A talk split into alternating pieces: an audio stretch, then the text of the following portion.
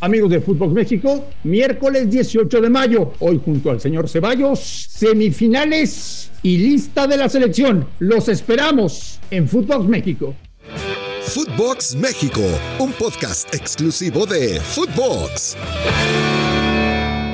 Amigos de Fútbol México, un gusto saludarles. Miércoles 18 de mayo arrancan las semifinales y junto al señor Ceballos tenemos muchas, pero muchas cosas que platicar. Fernando, ¿cómo estás? Te mando un abrazo. Fuerte abrazo, André. Bien, bien, bien, bien. Pues ya en la, en la recta final, ¿no? A punto de de conocer quiénes serán los dos finalistas, eh, en donde sigo creyendo que eh, uno y dos llevan mano en estas semifinales de la liguilla. ¿Se va a llenar el Jalisco hoy? Pues debería, debería, ¿no? Porque tanto tiempo, tanto sufrimiento, más allá de que acaba de ser campeón el Atlas, pues eh, esto no lo viven cotidianamente. Yo creo que sí, André. Creo que hoy se tiene que llenar el Jalisco, tienen que ser uno más para apoyar a, a los rojinegros en un partido que va a ser bastante complicado, ¿eh? porque hay que recordar que esa, esa liguilla en la que Atlas fue campeón eh, fue de los mejores del torneo y, con los empates le bastaba para avanzar. Ahora no, ahora tiene que ganar y derrotar a Tigres. No, no está fácil lo que, lo que tiene que hacer. ¿eh? ¿El Atlas puede ser bicampeón? Puede sí.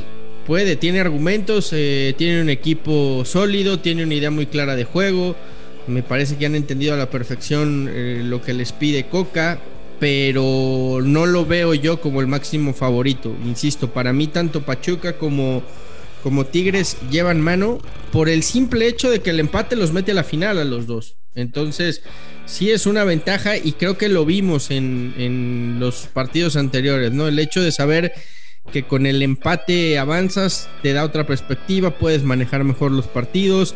Eh, le mete cierta presión al equipo rival. Hoy, hoy Atlas no creo que se salga mucho, pero tiene que ganar. O sea, no, no puede especular a, guardar el cero en portería y con eso asegurar que, va a estar en la final. Entonces, en algún momento, eh, en caso de que el partido sea cerrado, como creo que va a ser, Coca tendrá que, que dar un pasito al frente y ahí veremos de qué está hecho este Tigres que yo insisto, para mí es la, mejor nómina, ¿no? El equipo más completo que hay eh, en cuanto a nombres en el eh, fútbol mexicano. Las variantes que tiene Miguel Herrera creo que no las tiene nadie. El Atlas sabe perfecto a lo que juega, es ordenado, es muy intenso. Te pregunto, Ceballos, por el estilo del Atlas, ¿va a ser una serie aburrida? Sí, va a ser una serie cerrada que se va a definir por, por mínimos detalles. ¿eh? Yo no dudaría que que sea una contra, una individualidad, un, balón parado lo que termine definiendo esta serie, por, porque sí, no, no, no, no veo a Atlas yendo a buscar el partido desde el minuto uno. Y ojo a lo que vimos con Tigres el otro día, ¿eh? les metió el gol Cruz Azul uno menos y dijeron, mira, vamos a, resguardarnos bien, a, cuidar el, la ventaja de, que pasamos con el empate y con eso le terminó alcanzando el equipo Miguel Herrera.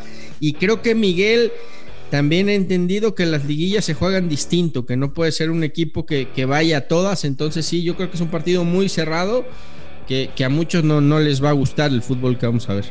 A partir de hoy, ¿veremos la mejor versión de Tigres o lo dudas? No, yo creo que la, vamos a ver. Eh, son jugadores de muchísima experiencia, son jugadores que, que, saben jugar este tipo de partidos, que saben cómo, cómo se juega y cómo se gana en, en las liguillas. Insisto, yo me quedo con con ese partido contra Cruz Azul. Si bien no fue un Tigres espectacular, porque no lo fue, no fue el, equipo que por momentos jugó de manera extraordinaria en la temporada, supo manejar el partido. Es cierto que quizá a Cruz Azul le faltó dar un pasito al frente y, ir con más ímpetu, pero, pero yo creo que sí, vamos a ver un, Tigres eh, maduro, un Tigres que sabe jugar la liguilla y un Tigres que, que, va a ser complicadísimo para el Atlas. Dice la gente que algunos que Guiñac lleva cinco partidos sin marcar. Si hoy el francés se despertó de buenas, cuidado, ¿eh? Sí, sí, no, no, no, no puedes confiarte de que Guiñac no ha andado en la liguilla.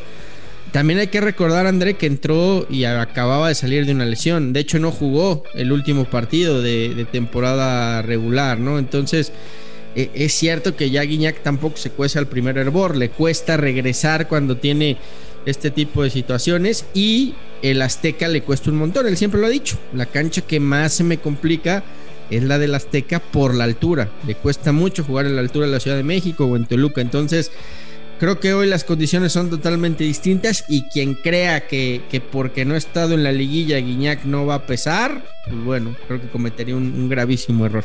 Hoy el arbitraje y el VAR van a empujar al Atlas a otra final. No, no, no, no, no. Bueno, sí. Espero que no, espero que no, pero después de lo que vi contra Chivas me quedan muchas dudas, ¿no? Y de la liguilla pasada. y de lo que vimos la liguilla pasada. Yo, yo sigo y me mantengo en lo mismo, André. Eh, no queremos especulaciones, no, no queremos especulaciones. Eh, pero pues a, mí no me gusta o no se me hace correcto que el jefe de los árbitros sea el hermano del presidente del Atlas, ¿no? Es así de sencillo. Para nada. No, no, no, no. totalmente de acuerdo. No, es sano, no es, eh, no es ético, no es deportivo, no es, no es lo mejor. Pero bueno, Mientras esto siga sucediendo, pues, pues, va a seguir habiendo muchas dudas. Y en la liguilla pasada hubo muchos errores arbitrales que fueron claves para que el Atlas fuera campeón. ¿Te cae que tenemos 38 seleccionados? Nah, por supuesto que no. No, no da para tanto, pero eh, pues hay muchos torneos en el verano. André no quieren reventar a los jugadores, quieren ir con una selección alternativa y de jóvenes para jugar la, la Nation League y me parece que lo que hizo Martino, porque el Tata es muy inteligente y es muy vivo. Antes de que le saltara con CACAF y de que y de que fuera a haber algún problema porque no va a la selección mayor a la Nation League, dijo, mire, hagamos la convocatoria de todos y ya sabemos eh, quién va a jugar qué, ¿no? Yo creo que él lo tiene clarísimo. No hay 38 futbolistas e inclusive te diría, eh, en esta lista creo que faltan nombres de futbolistas que han estado eh, en gran nivel, ¿no? Lo de Víctor Guzmán me parece inexplicable que no esté siendo el mejor eh, mediocentro mexicano que ha habido en el torneo eh, y, además con lo bien que anda Pachuca, se me hace una, ausencia notoria. Y adelante ya no te quiero hablar de ya sabes quién, Cállese el hocico, hombre. Pero porque ya sabemos que está vetado. Pero fíjate que a mí me hubiera gustado ver a, Macías. Eh, creo que Macías poco a poco está, está retomando su nivel y, no hay. No sigue habiendo nueves más allá de Raúl Jiménez, ¿no? Henry Martin ha pasado de noche toda la temporada. Eh, Jiménez no le han dado minutos, pero creo que puede dar. Eh, Funes Mori sigue lesionado, no está ni contemplado. Entonces, creo que era una buena oportunidad entre tantos partidos para ver cómo anda el, delantero de Chivas, que creo que cerró de buena manera y creo que los minutos que le dieron eh, respondió con gol, ¿no? Pero no, no, no da para 38, es, esto es simplemente para desviar la atención y entender que los jóvenes van a estar en, en, Nation League. Y me gustó lo de, lo de Marcelo Flores, ¿no? Que, lo traiga después de que el, el, chavo salió a decir que quiere jugar con México, renunció ya a Canadá, renunció a Inglaterra se acabaron las especulaciones en un momento en donde yo creo que sí lo, mataron, ¿eh? O, se malinterpretó mucho las declaraciones de, este chavo que, apenas está aprendiendo a hablar español, ¿no? Además del Chapo Guzmán, falta Aldo Rocha, también. falta Juan Pablo Vigón, también. algunas ausencias de selección. Oye, tú fuiste la primera persona que me dijo México va a jugar contra Brasil. Sí, se no se ha confirmado de manera oficial, pero ayer ya sabes, bombo y platillo, ¿no? Para anunciarlo en el medio oficial pero, pero sí estaba cerrado ya hace mucho tiempo. Eran Brasil y Argentina, la verdad, y, lo, y lo platicamos. El tema es que Argentina, ser rival directo del Mundial, eh, se cae y, también habíamos dicho ya que, el, lugar iba a ser ocupado por Perú. Eh, partidazo, ¿eh? Partidazo sin lugar a dudas eh, para irte por lo menos con un equipo que va a ser candidato a, a ganar el Mundial previo a jugarlo, ¿no? Me parece que es, es una muy buena preparación previo al Mundial, ¿no? Tan cercana a la fecha. Estaba también en duda el partido, porque con Mebol ha pedido que se juegue el Brasil-Argentina que está pendiente, pero eh, todo indica que aunque lo jueguen, eh, Brasil no quiere dejar escapar los, los, los dólares que le va a pagar Zoom, entonces se jugaría en California en septiembre. Fernando Ceballos, fútbol de estufa. Juan Carlos Osorio rechazó la oferta de Juárez. En Chivas no saben qué hacer con cadena. Y en Cruz Azul, mientras Reynoso publica en redes sociales que ya ganó la novena y va por la décima, la directiva busca técnico. Eh, a ver, rápido, lo, de Osorio se veía venir, no va a dirigir en México, creo que nunca más, por otro tipo de, cuestiones. Eh, lo de cadena, lo último que me decían André es que es el candidato más firme a quedarse. Que por ahí Peláez es el que está insistiendo en llevar a otro técnico pero parece que, a Mauri quiere darle la oportunidad por, por, lo que hizo y porque entiende que Cadena se la ganó en la cancha. Entonces, me decían que es un candidato muy fuerte. Vamos a ver qué pasa en, los próximos días. Tiene que resolver ya. A Chivas le urge definir eso porque tiene que planear su, su pretemporada y si vienen refuerzos, ¿no? Y, y lo otro que comentabas, eh, lo, de, lo de Reynoso. Lo de Juan Reynoso. Reynoso eh, me parece que lo de Reynoso está 50-50. Te voy a decir por qué. Porque le quedan seis meses de contrato. Entonces, ya lo quieren echar. Pero también hay un grupo que dice, oye, güey, espérate. Vamos a pagarle tantos millones para el finiquito por seis meses. Pues ya mejor que, que termine el contrato y, hacemos la limpia, ¿no? Pero digamos que esa es la, disputa y la, y la razón por la que no han cesado a, a Reynoso. Porque le quedan seis meses y porque hay un grupo que dice, mejor ya aguantemos, que termine el contrato, nos ahorramos el finiquito y, en diciembre vemos qué onda, ¿no? ¿Te cuento un secreto? Dígame.